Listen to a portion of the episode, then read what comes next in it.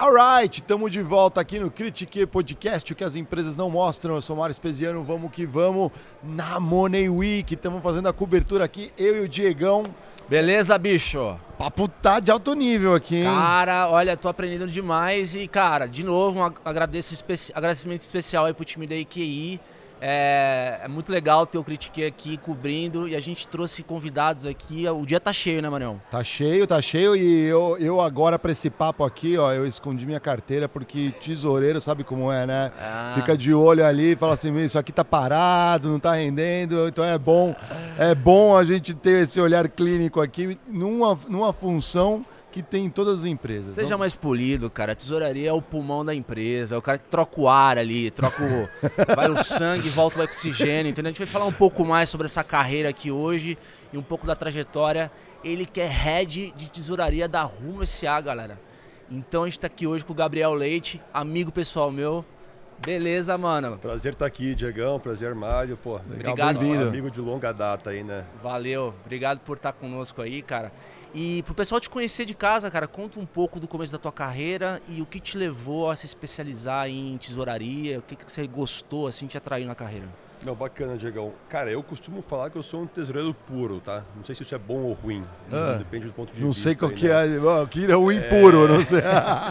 eu, eu a vida inteira fui tesouraria. Ah, então, assim, até, puta, meu antigo CFO, parceiraço, ele fala, cara, não quero que você seja capenga como eu sou, né? Ele é M&A a vida inteira. Uhum. Ah. Então eu queria que se fosse um FPNA, um tributário, né? Para você ganhar corpo lá para ser um CFO, um CEO um dia. Controladoria, né? Essas e até coisas. hoje não consegui sair de tesouraria e, e, e adoro o que eu faço, cara. Ah.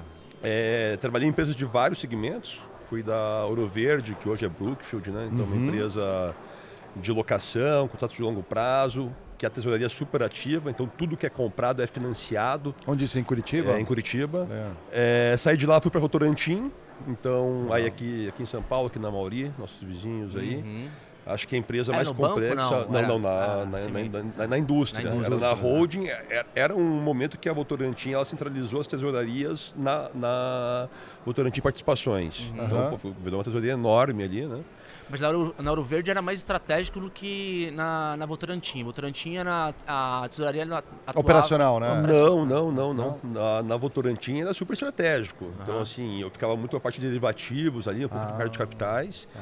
Talvez seja o grupo hoje no Brasil mais complexo em exposição a commodities, né? Então Olha. tem zinco, tem cobre, tem alumínio, tudo negociado fora do Brasil, não tem isso aqui na Bolsa do Brasil.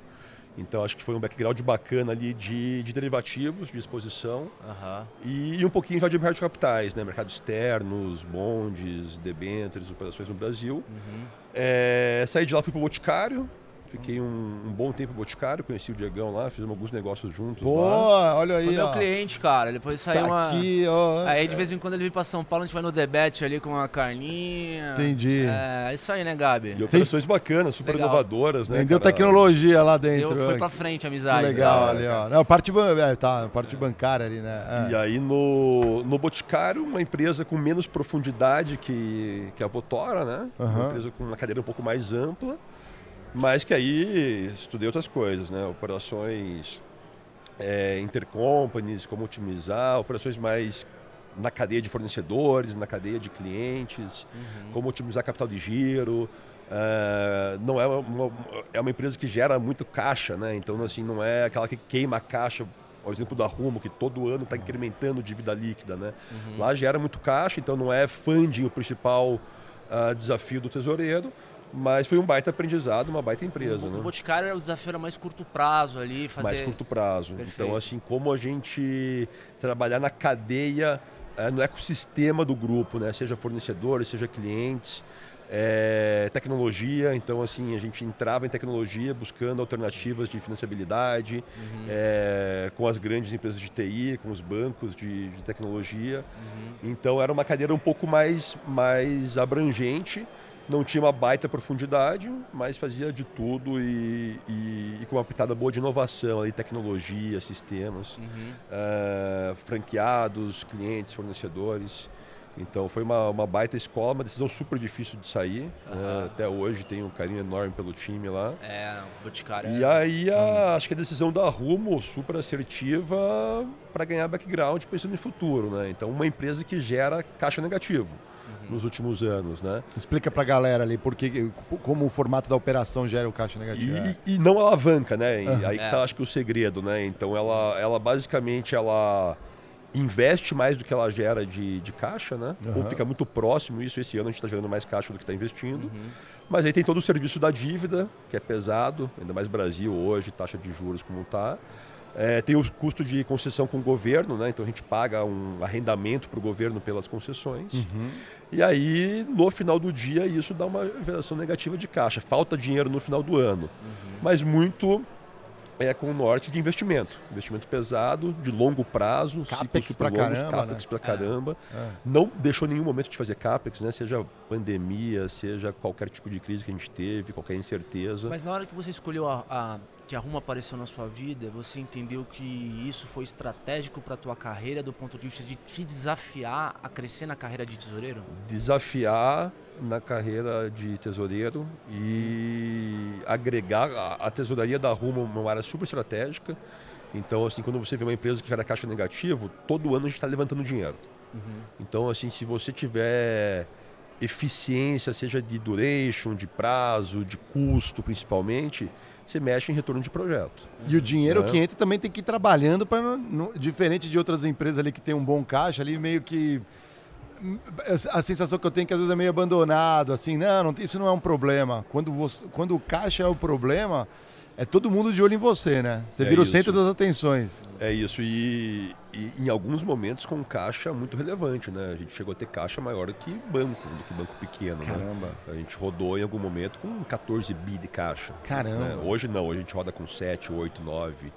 Mas é um caixa expressivo, Sim, né? Ter... é uma responsa. É uma, responsa. responsa. Mas aí, numa, numa área onde a tesouraria é, tem que ter uma sofisticação, Gabi, é, do Boticário para Rumo, quais as competências que você passou a exercer mais, a atuar ativamente junto a, a, ao board, à diretoria da, da companhia, como tesouraria?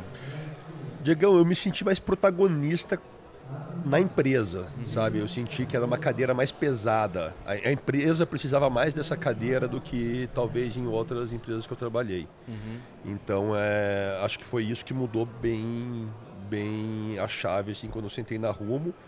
A, a Rumo com um histórico complexo, né? Uhum. Antiga gestora, uh, com sérios problemas operacionais e financeiros, né? Uhum. Então a Rumo uh, vira gestora do negócio em 2015, 2016. Uh, uma empresa estressada com o mercado, seja com os clientes, com o governo, com os bancos. E aí chega uma gestão COSAN com credibilidade com o mercado, né? Eu costumo dizer, a antiga gestora, se quisesse fazer tudo que a gente fez da maneira correta, eficiente, não conseguiria, uhum. por credibilidade, né? Uhum. E aí quando entra o grupo COSAN por trás disso, muda um pouco o jogo, os bancos voltam para a conversa, e aí a gente ganha aquele, aquele fôlego ali nos primeiros anos. Aí eu brinco que eu não viria, tá? Em 2016, 2017. Cara, eu... era tenso mesmo. E, e quem estava mercado, quem tava aqui foi... É foi, foi super eficiente, entregou o negócio, um turnaround absurdo, né? E, e esse negócio da credibilidade fez com que vocês, de certa forma, inovassem no mercado financeiro na construção, na construção de produtos novos, né? Conta um pouco pra gente. É isso, cara. Você é. pega ali, vamos pensar, antiga gestão. Uma dívida grande, metade BNDES e metade bancos comerciais. Então era isso que tinha de dívida, né? Uhum. Com o prazo mais curto, os bancos não vão no longuíssimo prazo, né? A gente vê mais restrição dos bancos no, a usar o balanço deles. BNDES tem algumas linhas mais longas ali, mas não é, não é a grande parte das linhas deles que, que, que são muito esticadas. E aí a gente começou a migrar a composição da dívida. Hoje, a gente tem 17 bi de dívida aí, 18 bi de dívida, tem 10%, 15% na mão de banco. Hum. Então hoje a gente tirou meio que o banco da jogada. Uhum. Tem um pouquinho de BNDES ainda, mas perdeu o share e o resto é mercado. Hum. Então a gente foi para debêntures, foi para bondes, foi para fundos constitucionais dentro do Brasil. A gente sai de uma duration curta para uma duration super longa. Uhum. Hoje você pega nosso aging de dívida, até 2027, 2028, não tem nada vencendo, cara. Então você pega assim, ano que vem não tenho nada para amortizar, 24 Caramba. nada, 25 nada, 26 nada. Nada que eu digo é 800 Sim. milhões, 1 bilhão, É, 500 é, tal, que sim. pra gente é muito pouco, né? Aham. Por uma dívida tão, tão grande.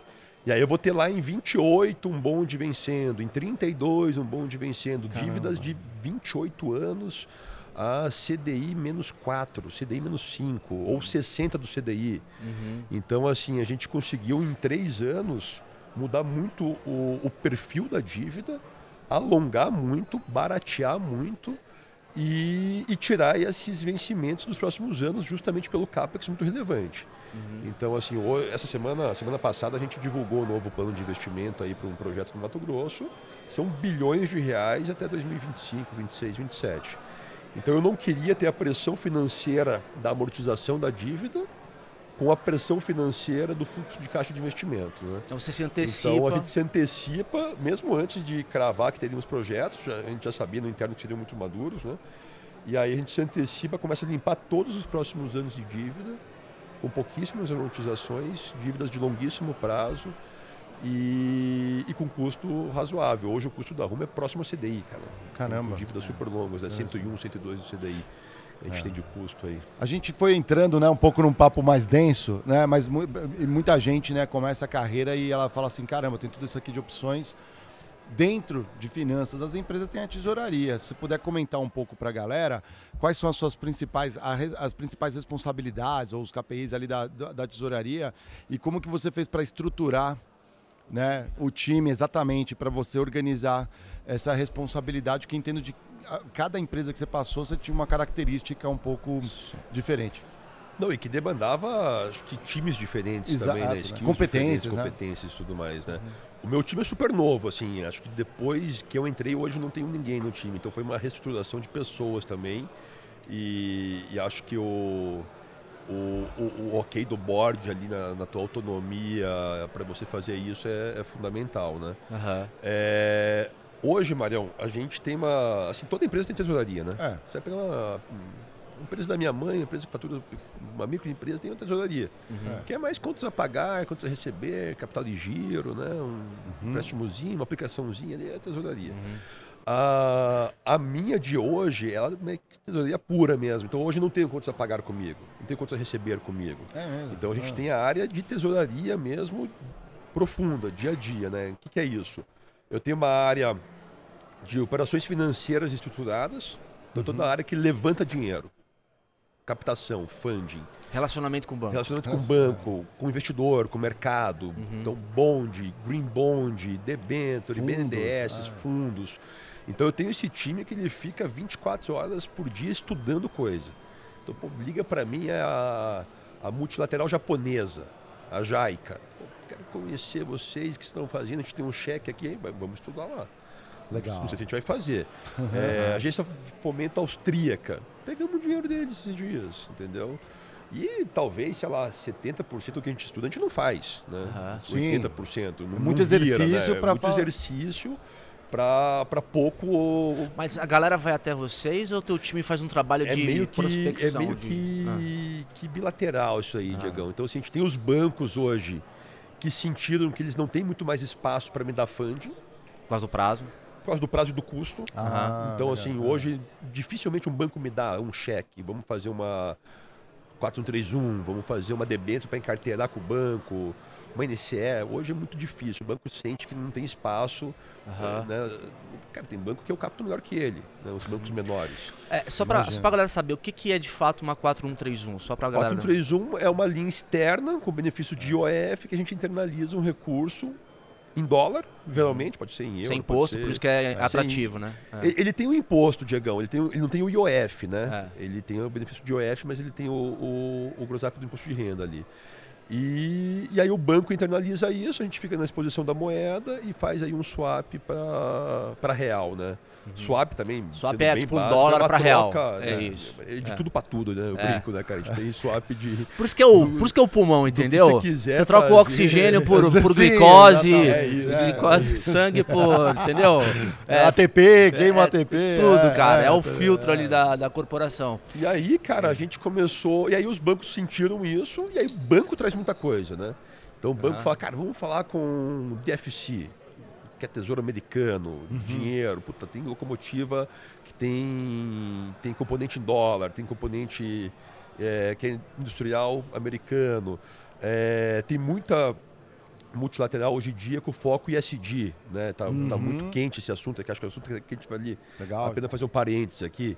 Então a, a Rumo hoje, ela é meio clichê isso, né? Mas a gente nasceu ISD, né? Tá no é, DNA é da, da, da, da, companhia, né? Então basicamente a gente, para transportar a mesma carga, a mesma tonelada pela mesma distância, a gente polui 7, 8 vezes menos que o caminhão. Eu vi isso aí. Muito então não é tipo é. 10% a menos, 50%. É, cara, é 15% uhum. do que o uhum. caminhão polui. Ele polui 7, 8 vezes mais que a gente. Né? Uhum. Então a gente tem um papel muito relevante na matriz ali é, de transporte.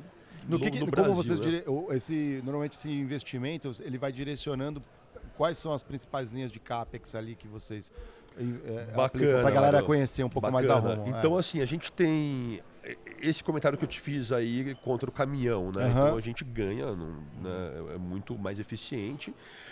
Só que a gente não foca muito contra o caminhão, né? Se pega assim, a gente tem um Green Bond hoje, foi o primeiro Green Bond da América Latina do setor de, de ferrovias. Uhum. A gente fez a primeira debenture de infra e SD do Brasil, da história do Brasil no passado. Então, é, e muito é, norteado no rumo contra rumo. Hum. Então a ferrovia contra a ferrovia. Uhum. Né? O, o, cara, o investidor gringo, ele não quer saber, a certificadora gringa não quer saber que a gente é melhor que o caminhão, ou que a hidrovia, ou qualquer outra coisa. Isso, no mundo inteiro é assim. Uhum.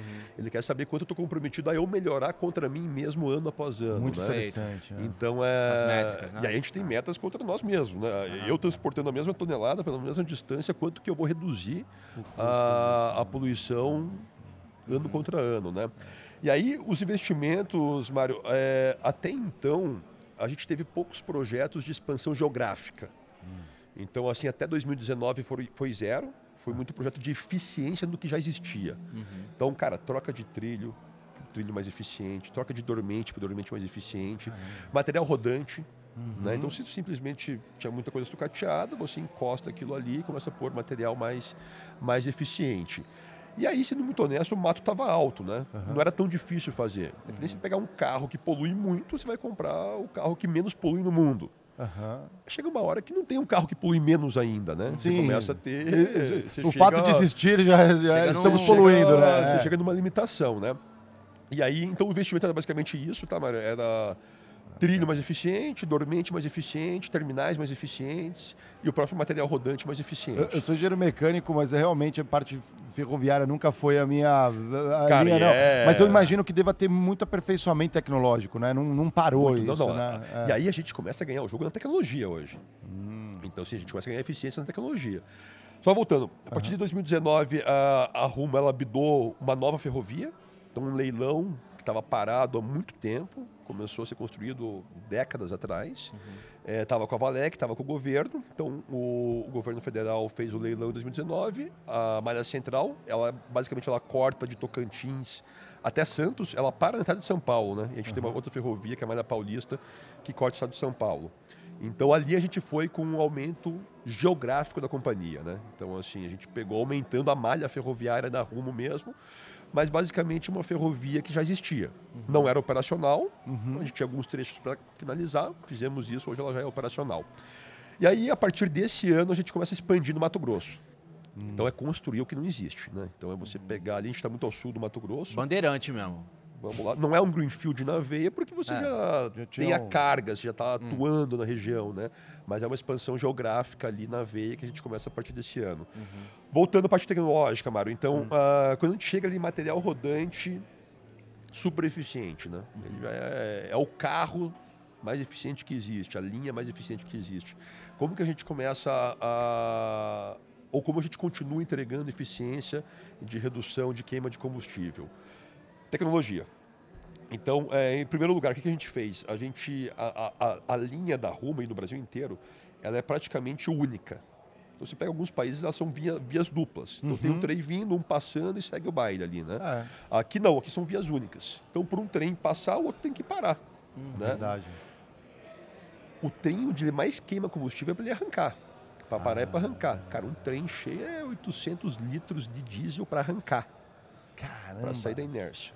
É, porque porra, Então- é peso pra caramba. É. Então, quanto menos você consegue parar ele, mais Muito eficiente. melhor, mais eficiente. Aham. Só que a cada vez que eu vou cruzar um trem com o outro, ele vai. Alguém tem que, Alguém tem que parar. tem que ceder. Tem que ceder, é, né? é. Então, assim, número aí, início desse ano, tinha nove composições, início desse ano não, ano passado, tinha nove composições descendo e nove subindo. Cara, eram 81 interseções. Caramba. Então, 81 vezes eu cruzava trem com trem. A gente tentava ter eficiência de um parar e dois, três passarem e tudo mais, mas eu tinha, querendo ou não, essas interseções. O que a gente fez? A gente aumentou o tamanho do trem. Então, o trem era de 80 vagões, a gente aumentou para 120. Hum. Só que não é tão simples quanto você pegar e colocar 40 vagões a mais.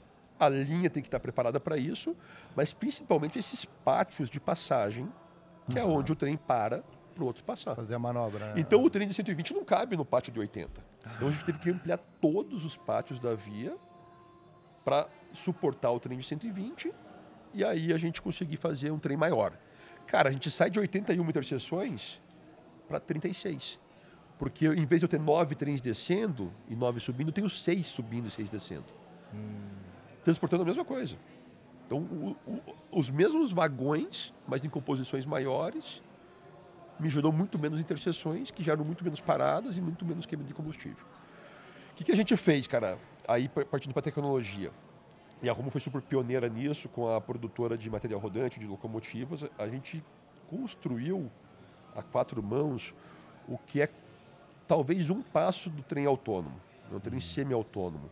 Então é um computador de bordo que ele ensina o maquinista a, a conduzir, a frenar, a acelerar. Porque pensa um cenário assim, puta, vou pegar uma subida na Serra de Santos, o trem cheio. O que, que é intuição do maquinista? Ele vai sentar a bota. Ele vai acelerar, porque ele Pre- perde muita precisa- velocidade. Precisa né? de potência, né? Precisa aí. potência. É. Cara, talvez não seja o segredo. E full potência. Talvez tenha um meio do caminho que ele perde um pouco de velocidade, de lead time, mas economiza muito combustível. Como que ele freia? Tá descendo, ele vai chegar famoso lá embaixo, pé do piloto, meter né? o pé É. no freio lá? talvez não, talvez ele vai freando com interseções de forma que, que- que reduza muito o- a queima de combustível. Ah. Então isso a gente já entregou. Isso é Tá, isso aí, cara, dá uma eficiência absurda, Imagina. né? E aí o maquinista tem que obedecer ao computador, né? Ele pega a inteligência e ele aprende a... E esse computador de bordo é tipo, você tem tanto um GPS a- a- abarcado ou imagina a internet das coisas de sensor para poder monitorar. É isso. Então É. ele, ele, ele, ele- e, a, e a cada corrida dele, ele pode otimizar a última corrida. Então, às vezes, o computador mesmo aprende com ele mesmo, entendeu? Então, assim, ó, isso aqui era. O, o- o perfeito era isso. Talvez não. A gente descobriu que o perfeito é um pouquinho diferente disso. E consegue pegar, por exemplo, ah, o Diegão é o maquinista aí, o Diegão Não, é. não, isso sim. Não, e, o, e o- e o maquinista ele tem uma carteira de habilitação. Sim. Então, assim, puto, o cara não respeitou tal coisa. Vai um pontinho pra carteira lá. Cara. Entendeu? Vai um pontinho. Tecnologia O tem que monitorando. É. É, a Rumo deve ter o pró- a própria é, departamento de trânsito dela, né? Pra, pra avaliar.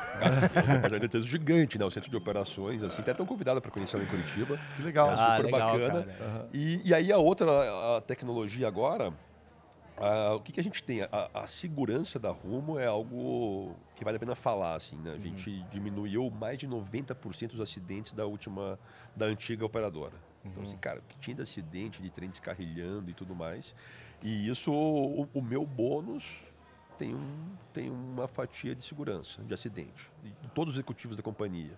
Então, seja de acidentes com pessoas, seja com trem, seja com operação. Então, assim, é a companhia inteira focada em segurança. Cada reunião que a gente começa na companhia, seja qual seja o tema, começa com um momento de segurança ali. E, e isso repercutiu o efeito. Hoje a Rumo tem uma, uma maturidade na parte de segurança como as principais coisas do mundo.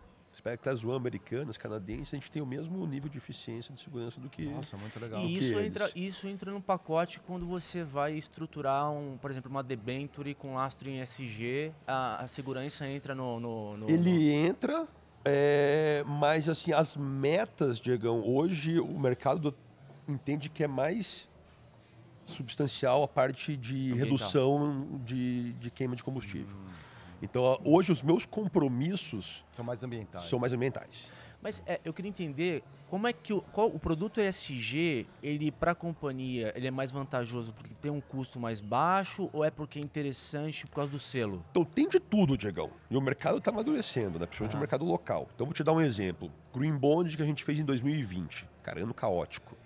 Né? Nunca esqueço, março, pandemia Sim. e um pouquinho antes daquela crise do petróleo. Uhum. Então foi um, um, uma loucura. Ninguém sabia onde ia parar aquela pandemia. Estourou o diesel, o preço acabou, das... Poxa, esse cara... Acabou o mercado, né, cara? É. Não tinha mais bolso ali, uhum. né? A gente estava numa situação super líquida ali, né? É. Então, assim, e até uma estratégia minha e da tesouraria ali, a gente sempre tomou dinheiro quando não precisava, quando surgia dinheiro barato. Uhum. Então, assim, hoje vai ter. Hoje o mercado está um pouquinho. Os spreads estão um pouco mais altos, o mercado de capitais, uhum. mas aparece uma debênture a 102 do CDI de 15 anos. Eu tomo agora. Uhum. Um bilhão, dois mil, eu tomo. Sim. Eu aplico a CDI, entendeu? Uhum. Eu carrego quase que nada e estou super líquido de caixa.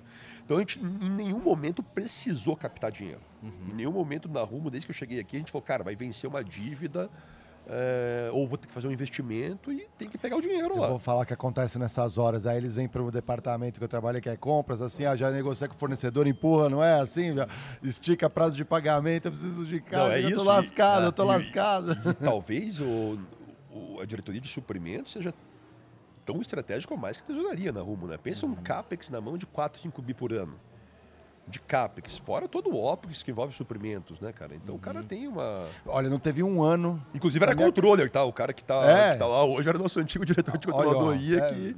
Que foi para lá. Foi, para suprimentos, foi suprimentos ali. Aí, ó, você vê, eu, um não, teve um ano na minha vida que um tesoureiro não batia na mesa para Nunca vi assim. Cara, raramente eu vi assim, não, vamos antecipar.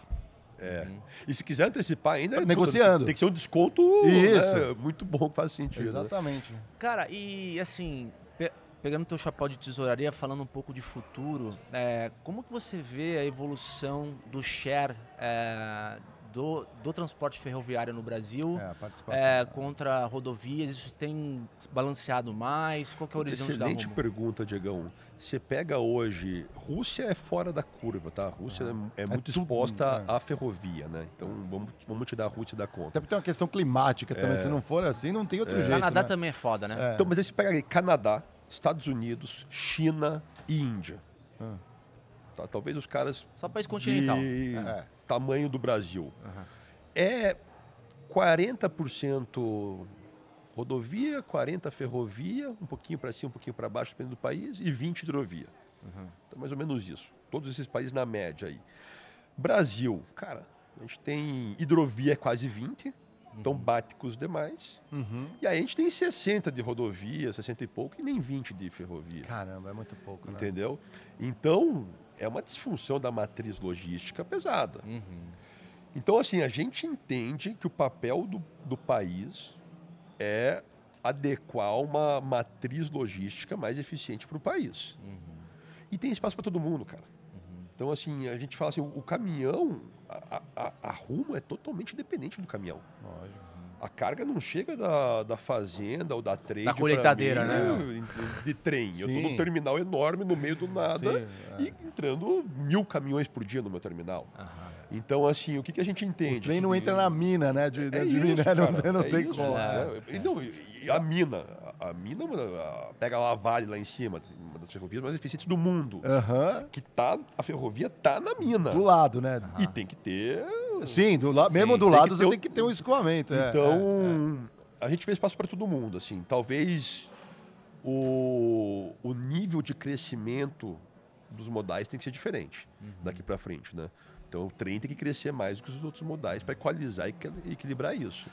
Mas o mercado cresce muito. Então assim, a gente vai ver caminhão crescendo, entendeu? Uhum.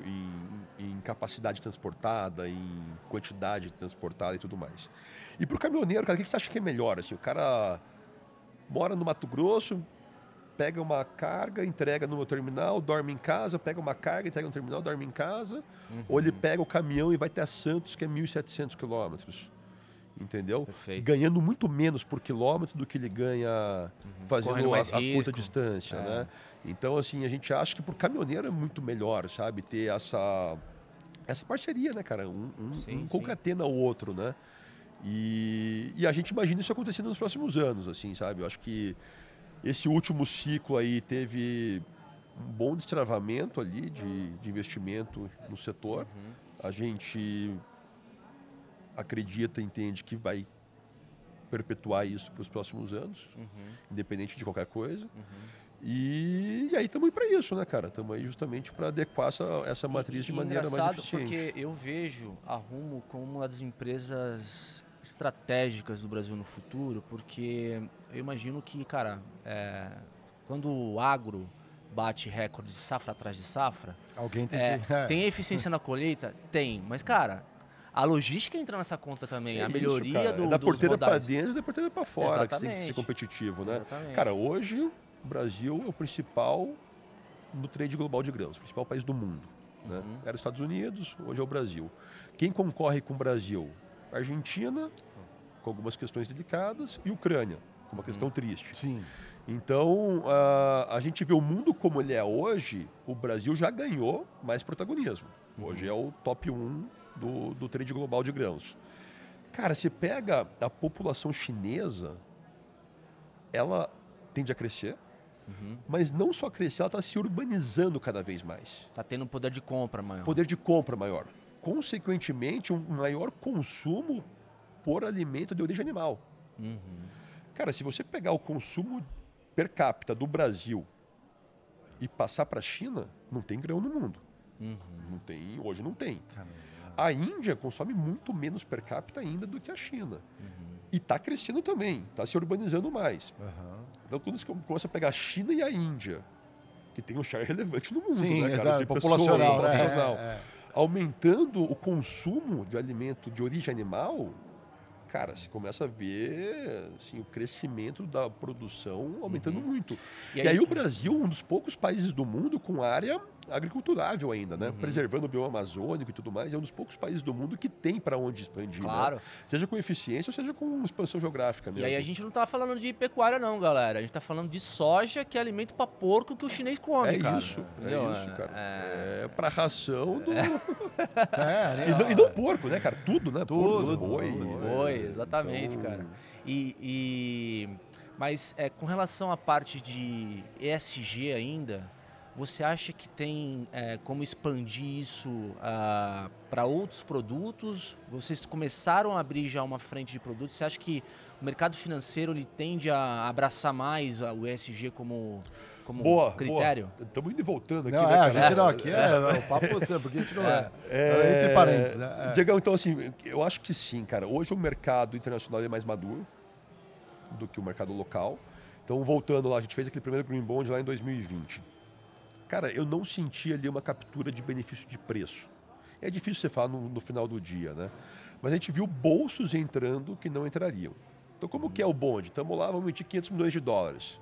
Cara, vai três times da rumo para tudo que é lugar do mundo, uhum. principalmente Estados Unidos, Europa. Chamado roadshow, né? Roadshow.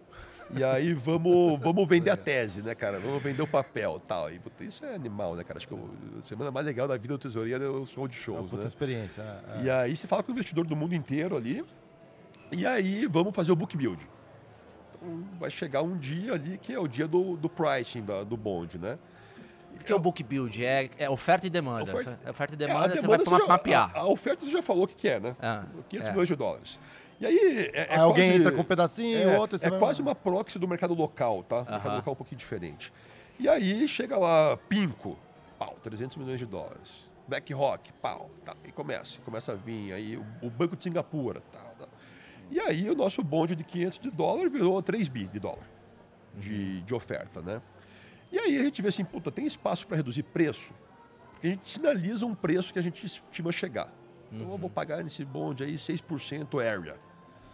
Então aí a gente vê ali, puta, veio muita demanda. Vamos baixar isso aqui. Vamos para 5,5, 5, 7 oitavos, né? Vamos, vamos ver onde que dá. E aí começa a diminuir os cheques, né? Então, uhum. Então os cheques diminuindo, até no final virou um, um bi e meio de, de ordem. Uhum. Aí arruma o senta com o sindicato como alocar isso, né? Então, a Pinco pediu 500, vamos dar 200, 250. Rateio, aqui, né? Esse aqui a gente não vai dar, tal, tal, tal. E aí a gente sentiu, nesse Green Bond, casas que não viriam se não fosse Green Bond. Hum. Então, talvez o, o, o, o, o size das ordens ali do, do, do, do book building tenha sido impactado por ser um green bond. Uhum. É muito difícil você falar se isso deu benefício de preço. E a gente entende que não nesse momento, em 2020. A gente fez ano passado um SLB, só para explicar uma, uma, diferença, que o Green Bond que é, você pega o dinheiro para projetos green. Uhum. Então eu preciso comprovar isso para o mercado.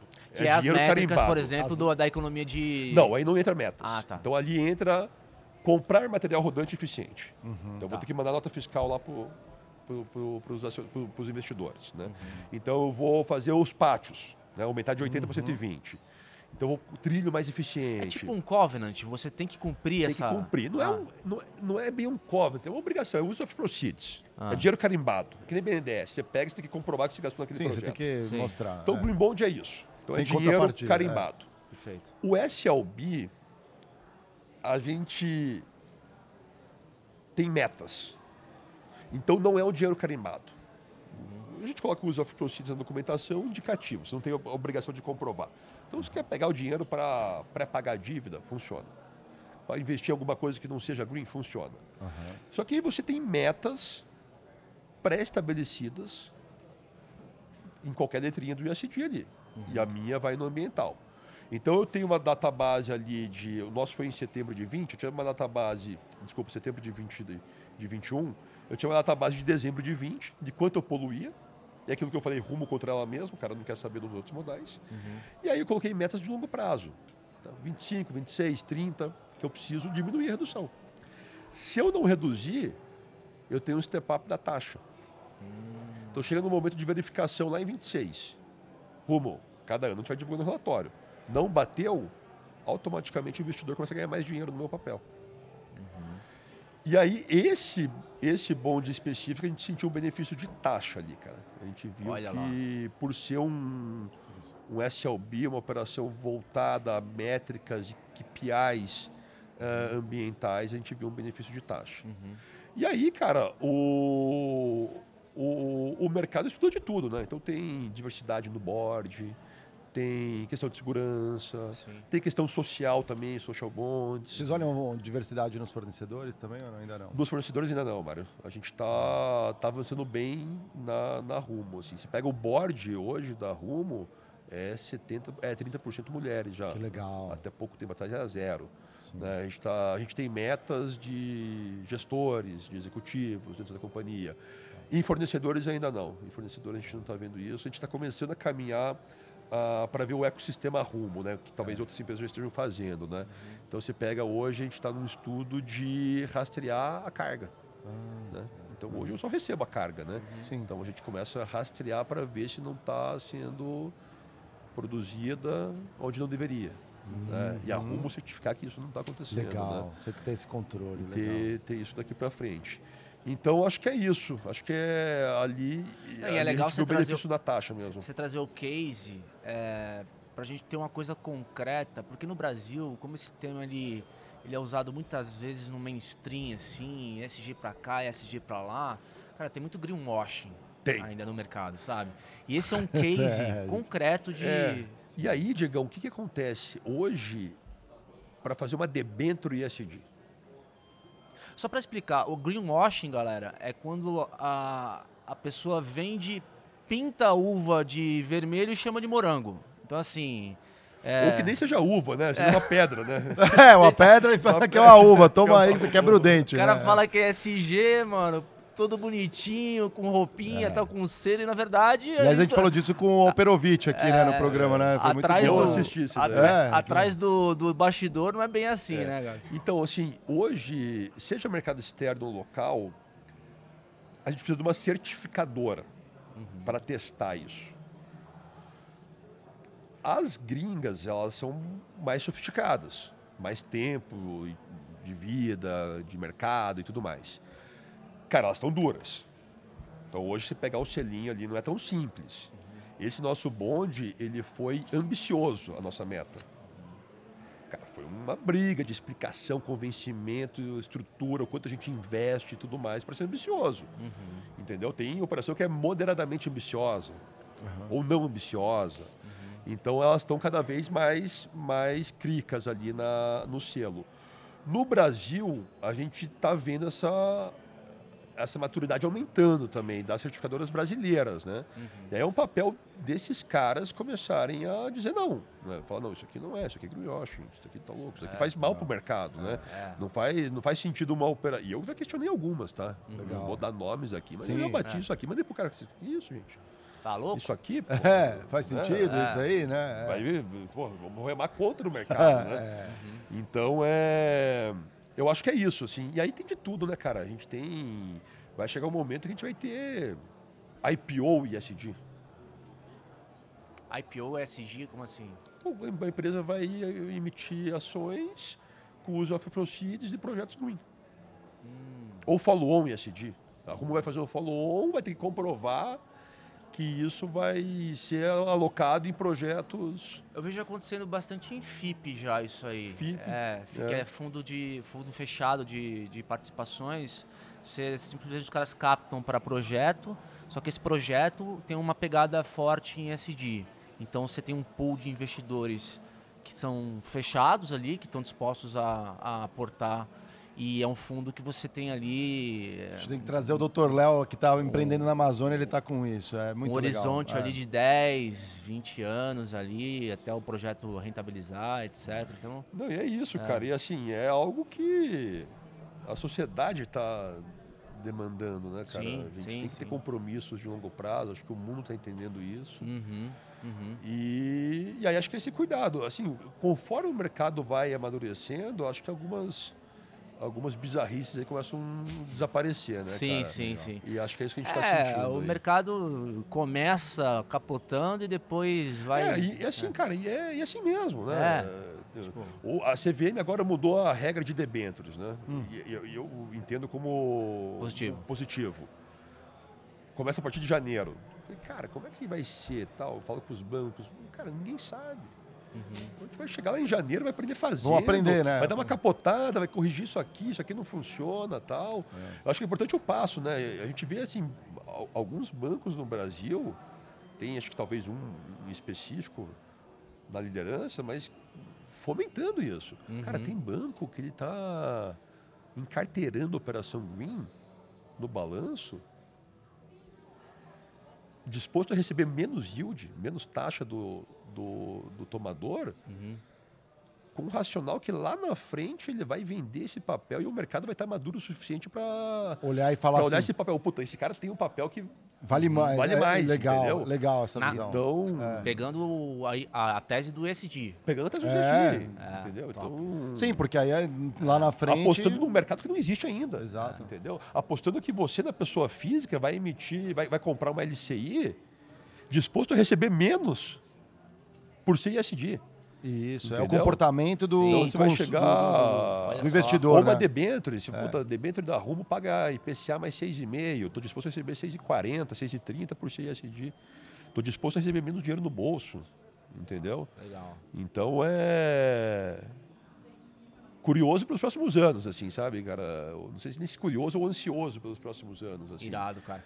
E, e, e, foi justamente por isso que fiz questão que você viesse hoje, Gabi, porque a gente tem muito lado de cá, né? Falando de produto financeiro, lado do banco tal, como é que você oferece hoje diversificar o mercado. Grana, Agora, né? e o outro lado? Quem é, tem a dor? Quem está da, quem tá do outro lado é, da mesa, né? Acho que é legal é. esse contraponto, porque a gente está falando aqui, puta, com, com um cara que está pilotando aí uma das maiores tesourarias do país aí Sim. ativas, né? E, e, parabéns pela trajetória também, muito legal. Acho que é inspirador para muita gente também saber, né, um pouco das possibilidades e da responsabilidade também. É, é uma tromba, né, também, mas que dá para fazer uma carreira tocando uma coisa bem importante né, dentro do, do negócio, que é estratégico. E não é estratégico assim para é, é para perpetuar a empresa, para direcionar o negócio. Exato. Isso é bem legal. É, mexer no retorno da empresa, né? É. Como tesouraria, né? Exato. E, aí, é, assim, para a gente ir para a parte final do nosso papo aqui, eu queria entender um pouco do Gabriel enquanto profissional aí, é, executivo. Você é um cara que tem background em tesouraria, cresceu nisso, é, conhece bastante da parte de, de, de derivativo, mesa. É, você, agora a tua estratégia de carreira envolve olhar para outros lados do tipo controladoria, a parte de, digamos, uh, a, que compõem para poder no futuro, quem sabe, é, você ter credencial para assumir um cargo de CFO, cara? Diegão, essa é a pergunta que talvez até hoje não tenha resposta, tá? Acho que tá, cada vez mais maduro nela, mas, cara, já refleti muito sobre isso e coaches e mentorias e tudo mais. Eu sou apaixonado por tesouraria. Uhum. O que, que eu busquei fazer nesse tempo todo? Me aperfeiçoar nessas outras áreas. Hum. Então, entender um planejamento tributário que tem tudo a ver com tesouraria. Lógico. Então, eu tenho um, um, uma empresa hoje com várias caixinhas societárias. Onde que eu vou alocar o caixa? Eu vou alocar na que tem prejuízo, que ela não vai pagar imposto, ou eu vou alocar numa que é super lucrativa e vou pagar o imposto? Onde eu vou alocar despesa financeira? Como que eu faço estratégias intercompanies com benefícios tributários? O FPNE, controladoria. O FPNE, controladoria. Então, eu busquei nesse meio tempo entender muito de contábil, de financial, de DF, de tributário, e, e talvez para criar uma, uma, uma narrativa de continuar a tesouraria. Então, Entendi. assim, eu vejo pares meus, assim, cara, que cada dois anos estão numa cadeira diferente. Então, construindo um conhecimento absurdo, né? Sim. E louvável. Mais generalista é, e, outro, e, você mais então, especialista. Então, eu, eu, eu foquei em tesouraria, gostaria de chegar a CFO como tesouraria.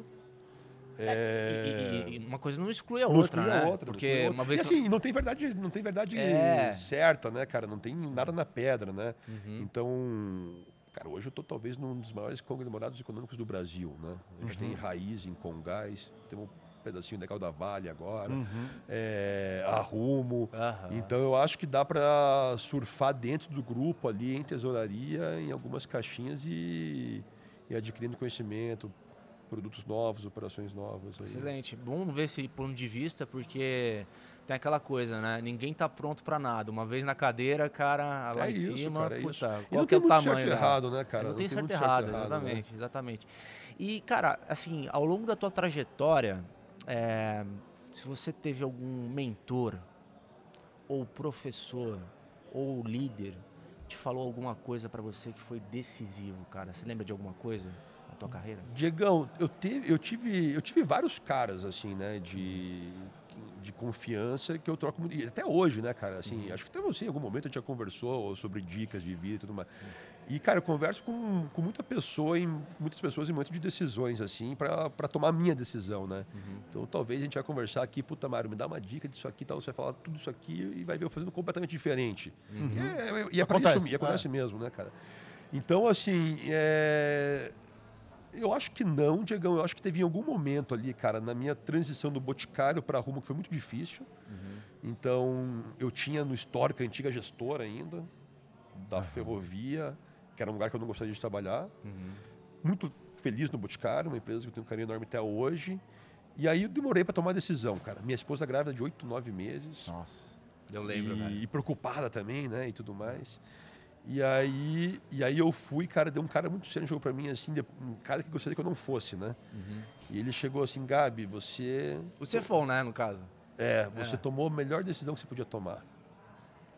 Eu olhei assim, né, cara? Daí ele falou, mas se você ficasse no bote, você teria tomado a melhor decisão que você podia tomar também. Saquei.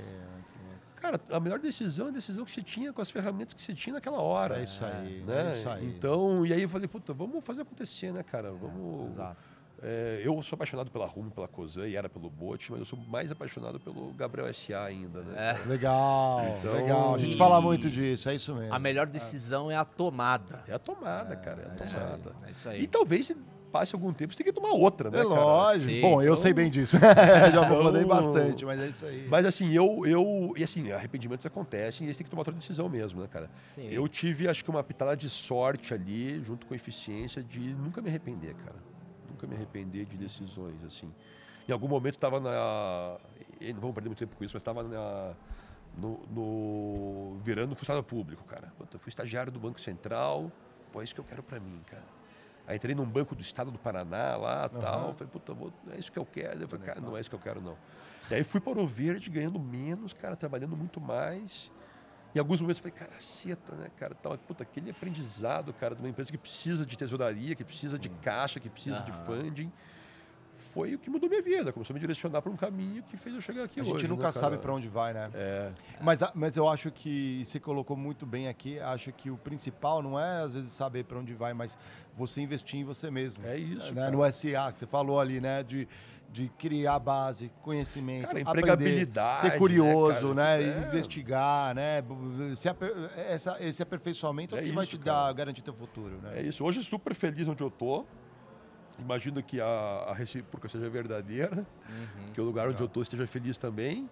Mas, cara, é um pouco preocupado com o futuro, empregabilidade. Acho que você tem que focar em. Acho que é, Em assim, conhecimento, é aquela em coisa, né? A né? fórmula, ela nunca foge, né? Você tem que estar preparado para quando a oportunidade e o timing chegar, você ter sorte. É isso, cara. É Né? isso. É isso aí. Porque É quanto, isso. mais você, quanto mais você trampa, mais você tem sorte. Como já dizia o Vinícius de Moraes, Bob Marley, sei lá.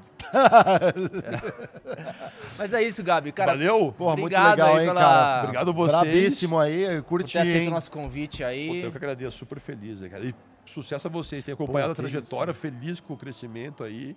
E Legal. tenho certeza que daqui a pouco vou estar tendo que marcar a hora aí pra conseguir falar Você vai com voltar, vocês. qualquer hora no aí, Critiquei, você volta legal, aí, cara, que com legal. certeza. E a- a- a- acho que podíamos é, trazê-lo para trocar uma ideia também com as abelhinhas quando precisar. A galera que trabalha em finanças aí, precisa de uma dica, um aconselhamento. A gente Tamo tenta ajudar junto, ali, porque acho que é bacana trazer os feras das áreas específicas também, que às vezes a pessoa fala assim, cara, não sei, é isso, não quero. Essas dúvidas É. que a gente já passou lá atrás e que você colocou muito bem aqui. Pô, super portas abertas e vamos curtir a Money Week também, né? Os eventos Curti aqui. a Money Week, não a gente param. teve aqui Baita com, pauta, né? com o Gabriel Leite, que é head de tesouraria da Rumo SA. A gente continua com a nossa cobertura da Money Week. Galera, até a próxima. É isso aí.